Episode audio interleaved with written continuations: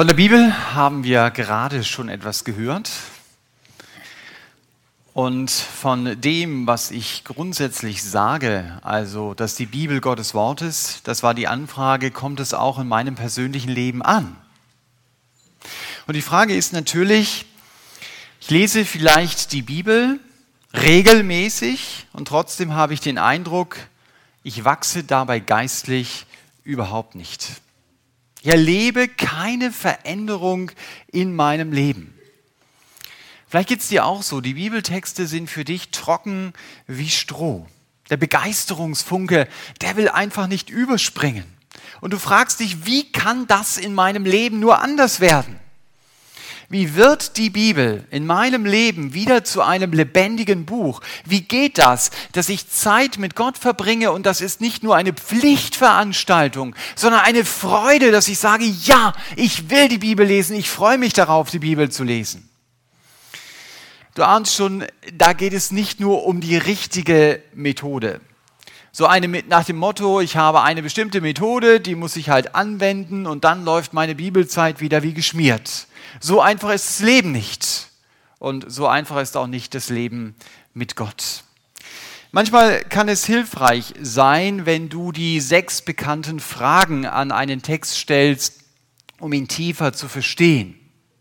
Die Fragen, wer handelt denn in diesem Text? Um was geht es? Wo findet der Text statt? Wann passiert er? Warum steht der Text in der Bibel und wozu will dieser Text mir helfen? Natürlich, diese sechs Fragen können mir helfen, von einem oberflächlichen Bibelleser zu einem nachdenkenden Bibelbeobachter zu werden. Denn wer genau beobachtet, der wird neue Dinge entdecken. Und das kann natürlich helfen, damit das Feuer der Begeisterung für Gottes Wort in meinem Leben wieder zu brennen beginnt. Aber es gibt eine Art von Bibellesen, die geht über diese sechs hilfreichen Fragen hinaus. Als der Herr Jesus seinen Jüngern erscheint, nachdem er von den Toten auferstanden ist, redet er von dieser Bibellesemethode, und wir finden das mitgeschrieben von Lukas in Lukas 24, ab Vers 44 bis Vers 47. Da steht Lukas 24, 44, er aber sprach zu ihnen, dies sind meine Worte, die ich zu euch redete, als ich noch bei euch war, dass alles erfüllt werden muss, was über mich geschrieben steht in dem Gesetz Moses und in den Propheten und Psalmen. Dann öffnete er ihnen den Sinn dafür, die Schriften zu verstehen und sprach zu ihnen, so steht geschrieben, und so musste der Christus leiden und am dritten Tag auferstehen aus den Toten und in seinem Namen Buße zur Vergebung der Sünden gepredigt werden, alle Nationen, anfangend von Jerusalem. Ich finde es einen starken Satz, den wir hier gelesen haben. Jesus öffnet seinen Jüngern den Sinn, dass sie die Schriften nicht nur lesen, sondern dass sie die Schriften auch verstehen. Er zeigt ihnen gleich den Schlüssel, den sie brauchen, um an Gottes Schätze in seinem Wort heranzukommen. Und der Schlüssel ist, so sagt es unser Text, zu verstehen, das Gesetz, die Propheten und die Psalmen. Also die gesamte Bibel redet von Jesus. Er ist das Zentrum der Schrift. Wenn ich die Bibel lese, kann ich natürlich vieles aus der Bibel lernen. Ich kann zum Beispiel lernen, wie ich verantwortlich vor Gott und für Gott leben kann. Ich kann lernen, wie ich weise reagieren kann oder welche ethischen Entscheidungen jetzt richtig sind. Aber alle diese Dinge treten hinter der faszinierenden Tatsache zurück, die Schrift redet über den Herrn Jesus. Und deshalb habe ich die Predigt mit dem Satz überschrieben, lies die Bibel, um Jesus kennenzulernen. Lies die Bibel, um Jesus kennenzulernen. Ich kann als Christ die Bibel auch mit einem anderen Fokus lesen. Tag für Tag, Jahr für Jahr. Zum Beispiel kann ich die Bibel mit dem Fokus lesen, was muss ich jetzt wissen? Die Christen, die, die steigern ihr Wissen bei jedem Bibellesen, als ob Glaube nur mit meinem Denken zu tun hätte. Oder die andere Schlagseite ist, ich bin so mit der Frage, was muss ich tun, beschäftigt. Was muss ich tun, dass ich gar keine Zeit mehr habe, mich intensiver mit Jesus zu beschäftigen. Oder vor lauter Warnungen vor Ökumene, Charismatik und modenklicher Musik sehe ich in meiner Bibel gar nicht mehr, es geht doch zuerst um meine Beziehung zu Jesus. Ich habe da jede Menge dieser Schriften und dann vergleiche ich das mit der Bibel und versuche das irgendwie in Übereinstimmung zu bringen. Und vielleicht merke ich erst nach Jahren, dass es mich in meinem persönlichen Leben überhaupt nicht weiterbringt, wenn ich auf andere schimpfe und vor ihnen warne. Und mir dann noch einrede, mein Glaube ist lebendig. Warum? Weil ich die Fehler der anderen benennen kann. Deshalb ist mein Glaube lebendig. Ihr merkt, alle diese Ansätze sind nicht falsch. Natürlich hat mein Glaube mit Denken zu tun. Und nicht nur mit Denken. Mein Denken muss auch in meinem Handeln sichtbar werden. Und dass ich mich von falschen Lehren abgrenze, auch das, denke ich, sollte klar sein. Aber viel wichtiger als alle diese Ansätze, die Bibel zu lesen, ist der Blick auf den Herrn Jesus. Deshalb lies die Bibel, um Jesus noch besser kennenzulernen. Das bringt dich wirklich weiter. Und das belebt vielleicht auch deine trockene Zeit mit Gott. Die Frage ist nur, wie entdecke ich denn den Herrn Jesus in Bibeltexten, in denen sein Name gar nicht vorkommt? Wenn ich die Evangelientexte lese, wie hier in Lukas, dann ist das relativ einfach. Diese Texte, sie reden sehr zentral über Jesus. Aber es gibt genug Texte in der Bibel, vor allen Dingen im Alten Testament, die reden offensichtlich nicht von Jesus. Was hat der Herr Jesus nur gemeint, wenn er hier den Jüngern sagt, die ganze Schrift redet von mir? Das haben wir hier gelesen. Die ganze Schrift redet von mir. Was heißt das in der Praxis? Mich hat es in der letzten Zeit echt beschäftigt. Was meint der Herr Jesus damit? Ich finde ihn doch im Alten Testament an so vielen Stellen gar nicht. Was meint er, wenn er sagt, die Propheten reden von mir, die Psalmen reden von mir? Ich kann euch keine allumfassende Antwort sagen, dass ich sage, ja, okay, ich habe mich damit beschäftigt, erstens, zweitens, drittens, alles klar. Einmal stelle ich fest, es gibt relativ wenig Literatur darüber, dass Leute sich mit dieser Frage beschäftigen. Was sagt Jesus hier? In Lukas 24, 44. Aber ich möchte drei Fragen vorstellen, zu denen ich gekommen bin und die mir persönlich helfen, beim Bibellesen mehr den Herrn Jesus in den Blick zu bekommen. Ich stelle zunächst mal die Fragen vor und gehe dann in der Predigt auf jede Frage ausführlich ein. Also wenn du sie nicht ganz sofort mitschreibst, dann ist es auch nicht schlimm. Lies die Bibel, um Jesus kennenzulernen. Das ist unser Thema. Und es geht weiter, indem du fragst, wie erfüllt der Herr Jesus den heilsgeschichtlichen Aspekt des Textes? Wie erfüllt der Herr Jesus den heilsgeschichtlichen Aspekt des Textes? Was das ist, darauf kommen wir noch. Oder indem du fragst, wie unterstreicht der Herr Jesus das gezeigte Denken oder Verhalten im Text. Wie unterstreicht er das? Oder indem du fragst, wie streicht Jesus das gezeigte Denken oder Verhalten im Text durch? Auch das macht er. Er streicht Verhalten durch. Das waren also die drei Fragen, die mir beim Bibellesen helfen können. Jetzt schauen wir uns mal die erste Frage an. Lies die Bibel, um Jesus kennenzulernen, indem du fragst, wie erfüllt Jesus den heilsgeschichtlichen Aspekt des Textes.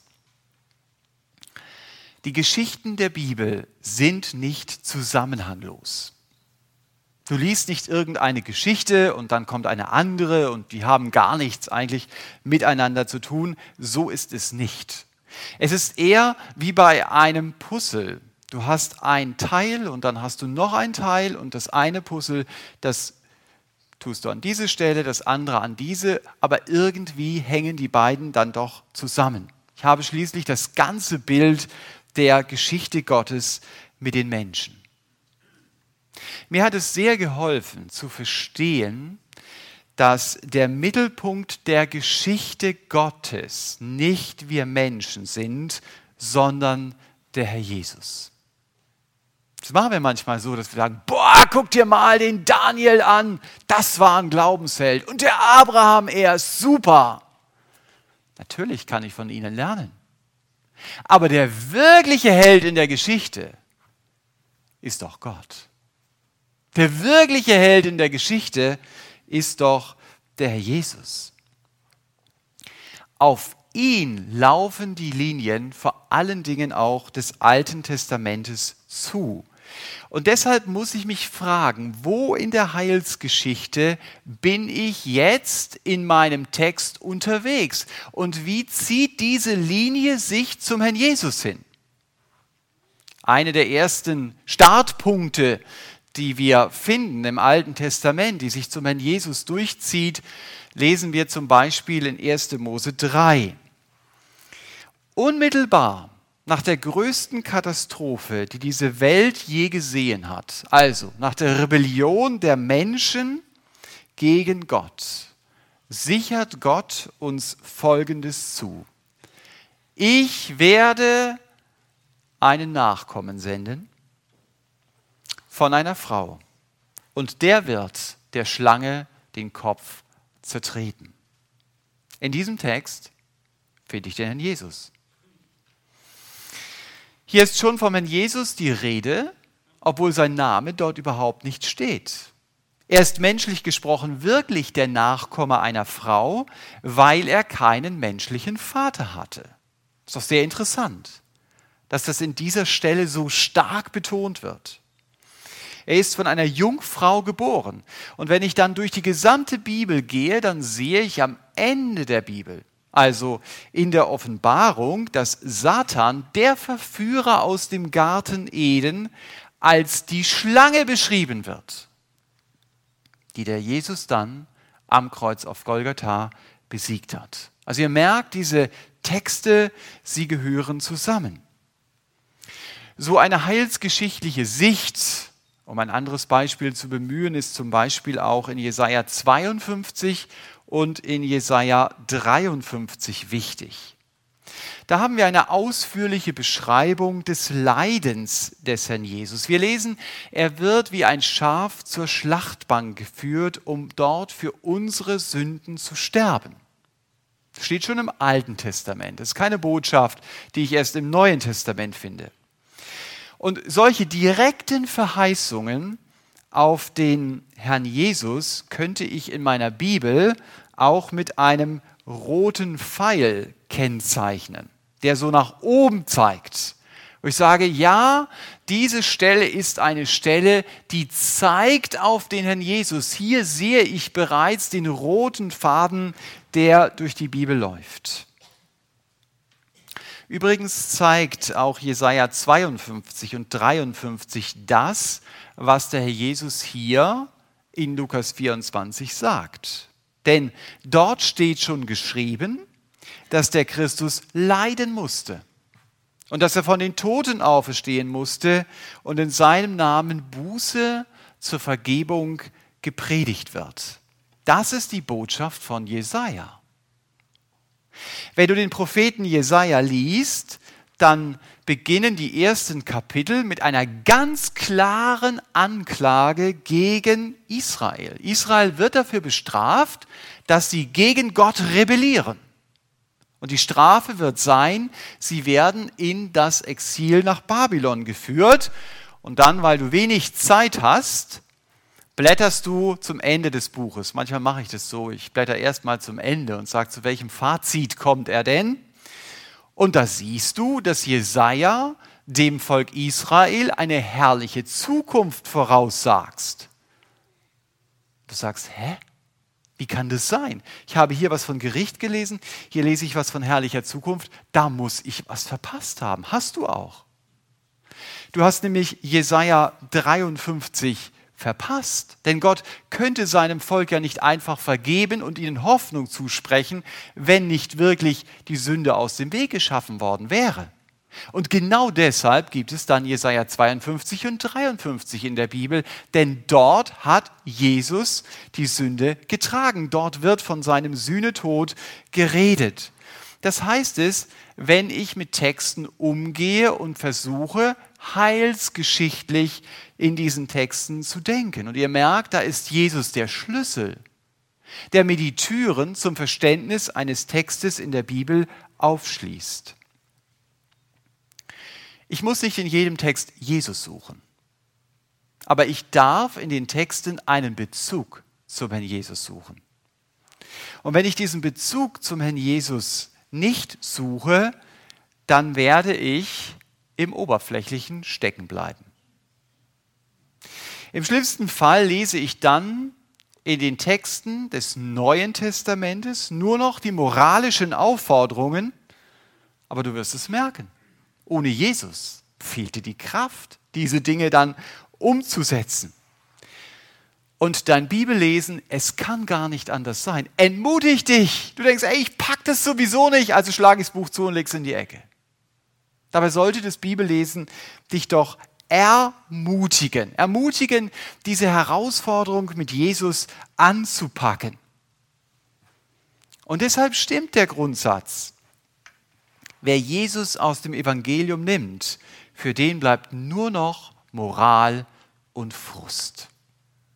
Das ist das, was Spurgeon schon einmal sagte, Sie haben meinen Herrn weggenommen und ich weiß nicht, wo Sie ihn hingelegt haben. Ja, sie stehlen ihn und dann sollst du tun und du sollst machen. Du merkst, das kann ich gar nicht. Aber es gibt nicht nur so direkte Verheißungen, über die ich gerade gesprochen habe, die der Herr Jesus schlussendlich erfüllt. Es gibt im Alten Testament auch viele sogenannte Schattenbilder. Und auch neben diese Schattenbilder kann ich mir jene berühmten roten Pfeile malen. Wenn du einen Schatten im Sommer um die Ecke kommen siehst, dann ahnst du manchmal schon an den Konturen, wer da kommt. Ja, also das kann nicht der und der sein, ist der Schatten viel zu anders, ja. Aber du weißt auch, wenn ich den Schatten sehe, dann kommt da garantiert ein Mensch. Wenn ich so an so einer Häuserwand stehe und da kommt irgendjemand vorbeigelaufen. Und dieser Mensch, der wird schon dem Schatten auch entsprechen. So ist es auch beim Herrn Jesus.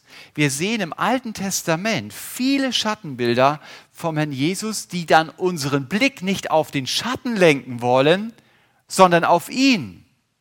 Das machst du doch auch nicht im Alltag. Du stehst an deiner Wand und dann kommt eine Person, schaut dich an und du schaust dahin. Und sie sagt, ey, ey hallo, sagst du, ich bestaune gerade deinen Schatten. Der ist ja richtig cool. Also ich schaue doch die Person an, es geht doch um die Person. Es geht doch nicht um den Schatten. Also wenn man es ein bisschen gebildeter ausdrücken will, was ich hier gerade sage, dann sagt man, wir sehen einen Typus vom Herrn Jesus im Alten Testament. Das klingt besser, ist aber genau dasselbe wie ein Schatten. Ein Typus im Alten Testament, das können Menschen sein, das können aber auch Institutionen sein, das können aber auch Gegenstände sein, die auf den Herrn Jesus hindeuten. Wenn wir uns zum Beispiel die Stiftshütte, also diese Zeltkirche im Alten Testament anschauen, dann entdecken wir manche Hinweise auf den Herrn Jesus. Paulus sagt dann in Römer 3 zum Beispiel, der Deckel auf der Bundeslade, den kann man mit dem Herrn Jesus vergleichen.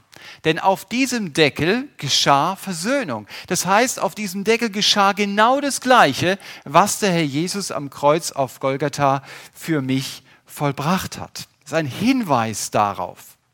Der Hebräerbrief, der zeigt uns ganz viele Schatten im Alten Testament, hinter denen wir Jesus entdecken können. Dort lesen wir zum Beispiel, dass der hohe Priester auf Jesus hindeutete.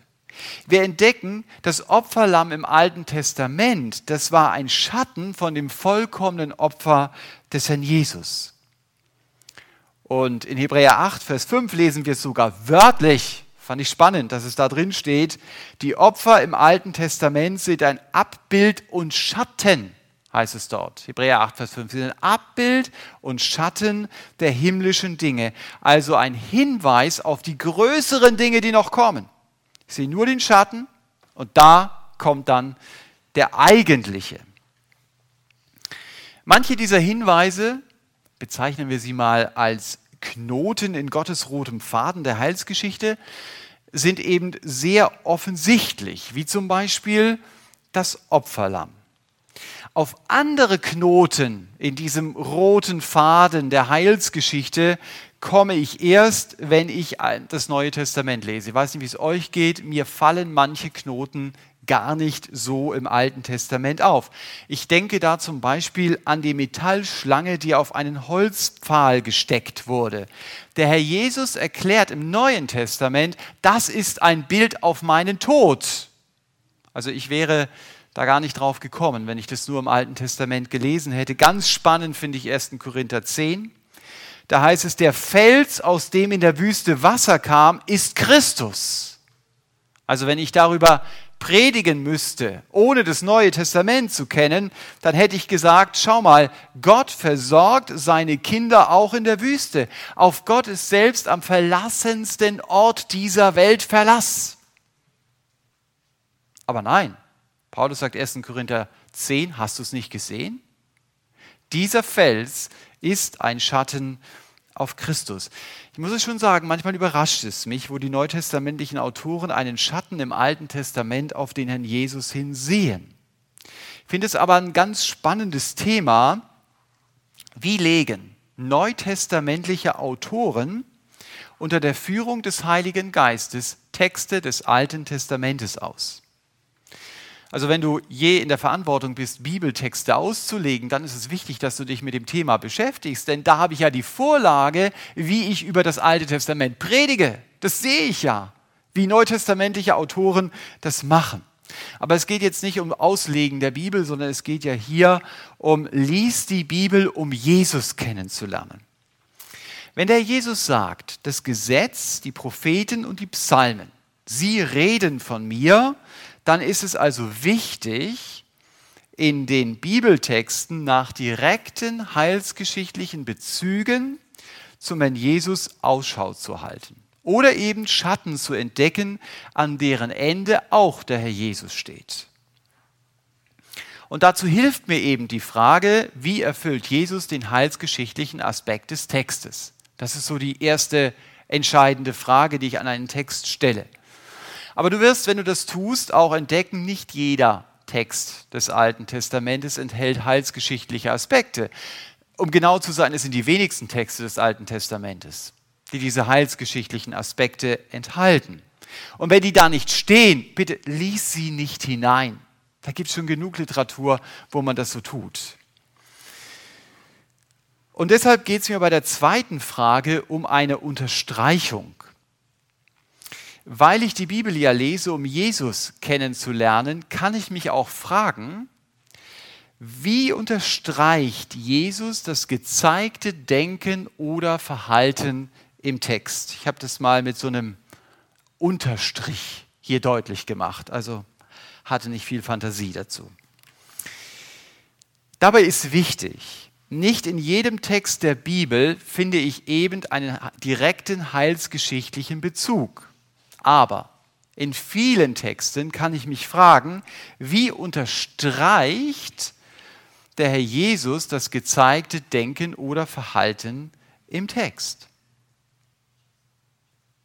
So kann man zum Beispiel im Leben eines Isaaks die gleiche Opferbereitschaft entdecken wie beim Herrn Jesus. Beide waren bereit, sich opfern zu lassen. Nur ist natürlich die Opferbereitschaft des Herrn Jesus viel größer, weil er genau wusste, was auf ihn zukam. Und außerdem war das Opfer des Herrn Jesus auch viel schwerer, weil er nicht nur sein äußeres Leben für mich gab, er erlebte die Trennung von Gott, als er meine Sünde trug. Tiefer geht es nicht. Aber das ist meine Chance, eine Beziehung zu Gott zu bekommen, wenn ich im Gebet zu ihm komme und wenn ich ihn um Vergebung meiner Schuld bitte. So und nur so kann ich ein neues Leben mit Gott beginnen. Das ist das einzige Leben, das diesen Namen auch wirklich verdient. Nur auf dem Weg mit Jesus habe ich eine Hoffnung, die über den Tod hinausgeht. Und nur wenn ich zu Jesus gehöre, dann verbringe ich meine Ewigkeit bei Gott. Sonst werde ich in die bodenlose Hoffnungslosigkeit hinabstürzen und ewig von ihm getrennt sein. Doch Jesus lädt mich ein, heute zu ihm zu kommen, mein Verhältnis mit ihm zu klären. Übrigens, wenn Sie merken, ich gehöre noch nicht zu Jesus, dann habe ich ein Angebot für Sie. Nach dem Gottesdienst stehen hier vorne Mitarbeiter, die Ihnen gerne helfen, mit Gott ins Gespräch zu kommen und eine Beziehung mit Gott zu beginnen. Wir haben also gesehen, das Verhalten des Herrn Jesus unterstreicht das Leben des Isaak, aber nicht nur im Blick auf seine Opferbereitschaft. Wer das Brunnenausgrabprogramm in 1. Mose 26 liest, der entdeckt sehr schnell, wir entdecken bei Isaak die Haltung, die auch der Herr Jesus hatte. Die Philister haben aus Neid den Brunnen vom Isaak verstopft. Autsch. Da triffst du in einem heißen Land, wo Wasser sehr, sehr wichtig ist, natürlich den Lebensnerv, wenn du mir meinen Brunnen verstopfst. Wasser ist das Wichtigste, was ich brauche. Und das graben die Philister mir ab. Aber Isaak ist nicht amok gelaufen. Er hat auch keine Kriegserklärung unterschrieben. Er ist weitergezogen. Und er hat dort wieder Brunnen freigegraben, die die Philister schon seinem Vater Abraham zugeschüttet hatten. Und kaum sprudelte da das Wasser. Also, weiß nicht, wenn du schon mal Brunnen gegraben hast, du dann pff, steht dir der Schweiß auf der Stelle und denkst, wow, super, du drehst dich um. Da stehen die Hirten von Gera und die sagen, Mensch, super für die Arbeit. Übrigens, dieser Brunnen ist unser Brunnen. Ich weiß nicht, ich glaube auch, wenn du etwas äh, besonder vom Typ her bist, kann sein, dass du da in dem Moment explodierst. Ja, auch bei der Vorgeschichte, die du hast. Isaac macht es nicht. Das Spiel wiederholt sich nochmal. Isaac bekommt immer noch nicht die Krise. Er gräbt einen dritten Brunnen. Unglaublich. Aber tatsächlich, die Gera-Hirten lassen ihn und seine Leute dann endlich in Ruhe. Endlich kann er Wasser trinken. Ne? Das lese, dann erinnert mich das an Philippa 2, an die demütige Einstellung des Herrn Jesus wenn es um Gottes Wahrheit ging, dann hat er Jesus gestritten. Dann war er bereit, sogar Leute aus dem Tempel hinauszuwerfen. Aber bei solchen materiellen Sachen unterstreicht das Verhalten des Herrn Jesus genau das, was Isaak hier macht. Und es gibt Themen, die ziehen sich durch die ganze Bibel. Zum Beispiel die Überwindung von Versuchungen. Auch hier lesen wir vom Herrn Jesus, dass er uns versteht. Also wenn du nächstes Mal in einer Versuchung steckst, denke dran. Der Herr ist auch versucht worden. Er versteht dich, aber er ist ohne Sünde. Und er steht bei mir. Das versichert mir Gottes Wort. Zum Beispiel begegnet mir im Leben Davids das Thema Verlust.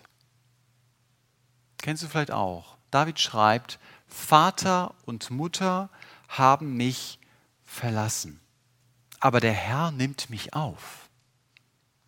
Das schreibt der König Israels. Und das, was er schreibt, wird durch das Leben des Herrn Jesus unterstrichen. Auch der Herr Jesus wurde von seinen eigenen Jüngern verlassen.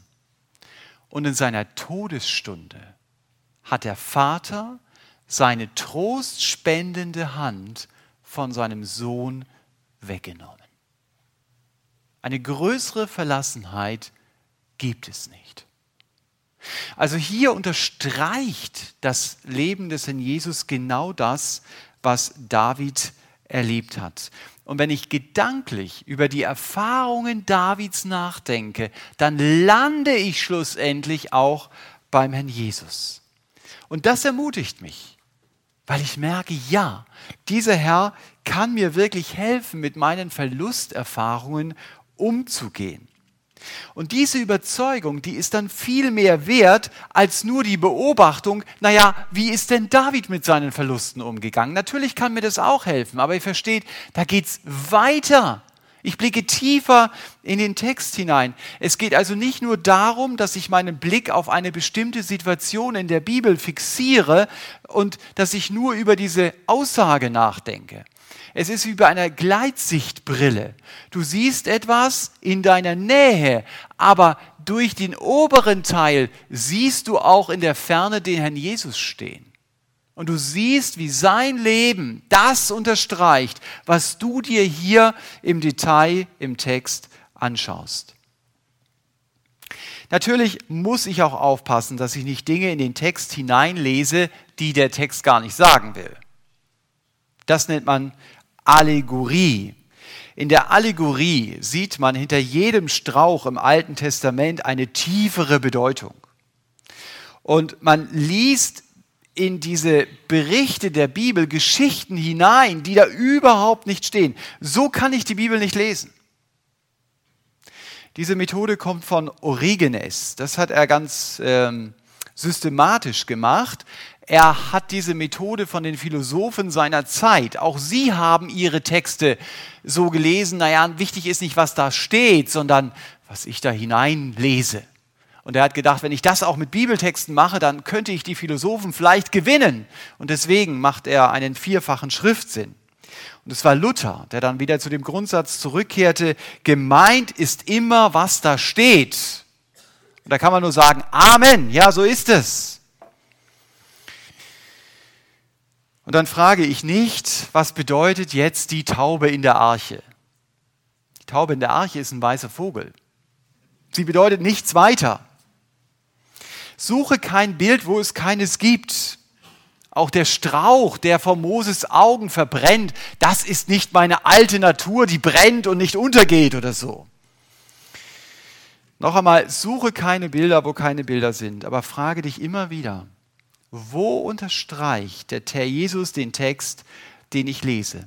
Vielleicht könnte mir, um bei diesem brennenden Dornbusch zu bleiben, sagen, Gott kündigt hier seine Erlösung an. An diesem brennenden Dornbusch.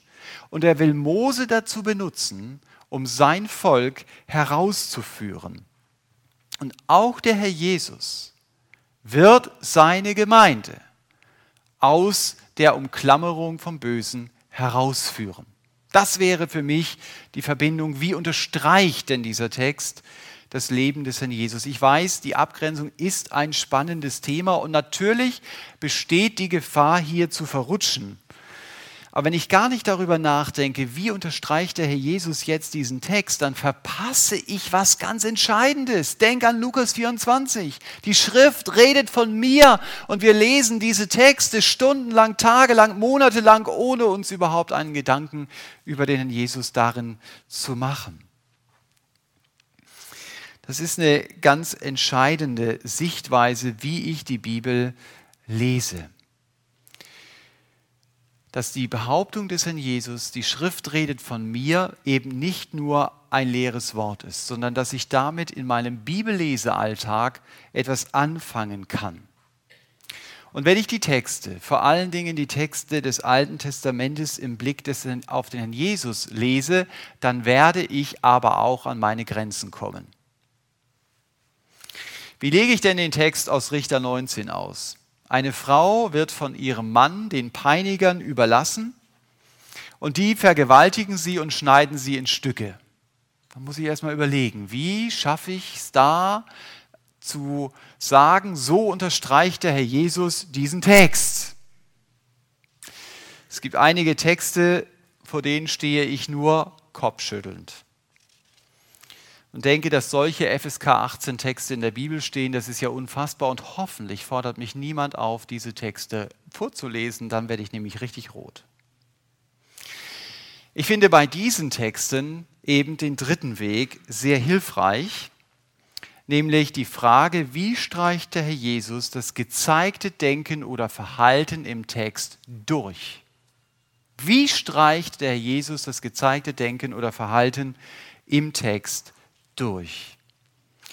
Es gibt genug Texte in der Bibel, die stehen im starken Kontrast zu dem Leben des Herrn Jesus.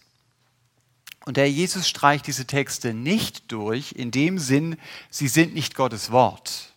Natürlich sind sie Gottes Wort. Hier berichtet aber die Bibel von Tatsachen, die ganz und gar gegen den Willen Gottes sind. Und dabei bleibt sie aber nicht stehen.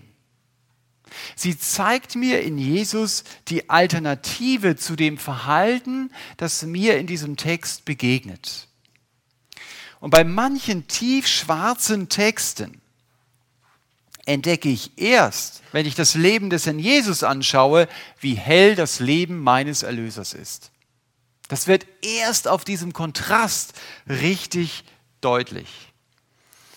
Und ich sehe in der Auseinandersetzung eben mit diesen Berichten die zerstörende Kraft der Sünde auf der einen Seite und auf der anderen Seite aber auch die Hoffnung, die mir in Jesus entgegenstrahlt. Und diese Hoffnung wird ja viel heller, je tiefer ich erkenne, wie zerstörend ist die Kraft der Sünde.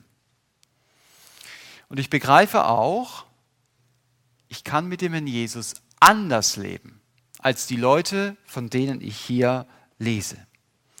Am Beispiel aus, Römer, äh, aus Richter 19 erklärt bedeutet das, Jesus ist nicht wie dieser Mann, der seine Frau seinen Feinden ausliefert. Nein, der Herr Jesus hat sich schützend vor seine Frau, vor seine Braut, vor die Gemeinde gestellt. Wer die Gemeinde verfolgt, der verfolgt ihn. Und er ist nicht wie dieser Mann, der sagt, dann nehmt sie, dann vergewaltigt sie, dann bringt sie um, ist mir doch egal, ich schneide sie dann in Stücke. Er ist der, der sein Leben gibt, der sein Leben gibt damit sie Leben bekommt. Jesus hat für mich sein Leben gelassen. Ich muss keine Angst haben, von Jesus verraten zu werden. Ich kann ihm vertrauen. Ich werde nicht so enttäuscht, wie diese Frau in Richter 19 es erleben musste. Ein anderes Beispiel für das Prinzip, wo streicht Jesus ein Verhalten durch und wo ersetzt er es durch ein anderes. Das klassische Beispiel dafür, das finden wir in Römer, 6, äh, in Römer 5. Paulus redet hier von Adam, der erste Mensch. Er hat die schlimmste Katastrophe über uns Menschen gebracht, die es auf dieser Erde gab. Durch Adams Ja zur Rebellion gegen Gott sind wir jetzt von Gott getrennt. Das ist Adam. Aber so ist der Herr Jesus nicht. Der Jesus ist das genaue Gegenteil von Adam. Deswegen sagt Paulus, Jesus ist der neue Adam. Durch den alten Adam kam der Tod, die Trennung von Gott in diese Welt. Durch den Herrn Jesus, den neuen Adam, kommt aber das Leben. Die Beziehung zu Gott ist wieder möglich. Hier ist auch der Herr Jesus der Kontrast zu dem ersten Adam, der ungehorsam war. Aber Jesus ist gehorsam. Er hat den Willen des Vaters erfüllt. Also bei manchen Bibelstellen entdecke ich, der Herr Jesus ist das Kontrastprogramm zu dem, was ich lese. Und ich soll dabei nicht stehen bleiben, sondern auch mich fragen, und wie sieht jetzt die Alternative aus? Also nicht nur, ich habe einen Kontrast, sondern wie kann ich es anders leben? Was ist hier falsches Denken? Was ist hier falsches Verhalten? Und die Alternative, die sehe ich dann bei Jesus. Und das ermutigt mich dann auch für mein eigenes Leben. Der Blick auf Jesus zeigt mir, bei mir ist noch nicht Hopfen und Malz verloren. Ich kenne einen Herrn, der anders lebt und der in mir die Kraft sein will, auch anders leben zu können. Lasst uns hinschauen auf Jesus. Das ist das Thema von Hebräer 12. Macht mal den Test für euch selber. Wenn ihr den Eindruck habt, das war eine Predigt, die hat mich wirklich motiviert, die hat mich nicht runtergedrückt, dann würde ich fast zu 100% sagen, war es so, dass derjenige, der gepredigt hat, deinen Blick auf Jesus gelenkt hat. Wenn er deinen Blick auf dich selber gelenkt hat, dann wirst du wahrscheinlich ziemlich demotiviert diesen Gottesdienst verlassen oder es wird dich dann spätestens auf dem Parkplatz erreichen, dass du demotiviert bist. Deswegen sagt der Hebräerbrief, lasst uns auf Jesus schauen. Nicht nur dass ich es mir so vorstelle, sondern wenn ich die Texte lese der Bibel, dass das mein Blick ist. Und das macht der Autor des Hebräerbriefes in seinem Brief ja auch immer wieder deutlich. Er gibt uns eine super Vorlage zum Bibellesen. Natürlich, um mein Eingangsbeispiel aufzugreifen, ich habe nicht die Garantie, dass Bibellesen lebendig wird. Ich habe manche Dinge ja auch ausgespart. Wenn ich natürlich ganz bewusst in Sünde lebe, ganz bewusst in der Rebellion gegen Gott lebe, dann, dann kann ich auch nicht re äh, davon ähm, reden, dass er zu mir redet. Oder wenn ich mir gar keine Zeit für ihn nehme. Natürlich wird dann auch die Bibel nicht so zu mir reden. Aber mir ging es vor allen Dingen um diesen Blick auf Jesus. Und wenn dieser Blick da ist, dann ist die Chance groß, dass wenn ich in den Texten die Beziehung zu Jesus suche, mein Bibellesen wieder zu einer Begegnung mit Gott wird und nicht zu einem trockenen Pflichttermin. Am Anfang der Veränderung steht die Sehnsucht, lies die Bibel, um Jesus kennenzulernen. Und selbst diese Sehnsucht darf ich den Jesus bitten. Kann ich ja nicht selber machen. Ich bin doch darauf angewiesen, dass der Herr Jesus mir das Verständnis öffnet, um sein Wort zu verstehen. So haben wir es hier gelesen. Das kann ich mir auch nicht nehmen. Das muss er mir geben. Aber die Grundlage, Gottes Wort tiefer zu verstehen, ist die Tatsache, das Gesetz, die Propheten und die Psalmen schreiben von Jesus. Und ich wünsche mir, dass ihr und dass ich ganz viele Begegnungen mit Jesus haben, beim persönlichen Bibellesen mit der Einstellung, lies die Bibel, um Jesus kennenzulernen, indem ich mich frage, wie erfüllt Jesus den heilsgeschichtlichen Aspekt dieses Textes? Oder wie unterstreicht Jesus das gezeigte Denken oder Verhalten im Text? Oder wie streicht Jesus das gezeigte Denken oder Verhalten im Text durch. Amen.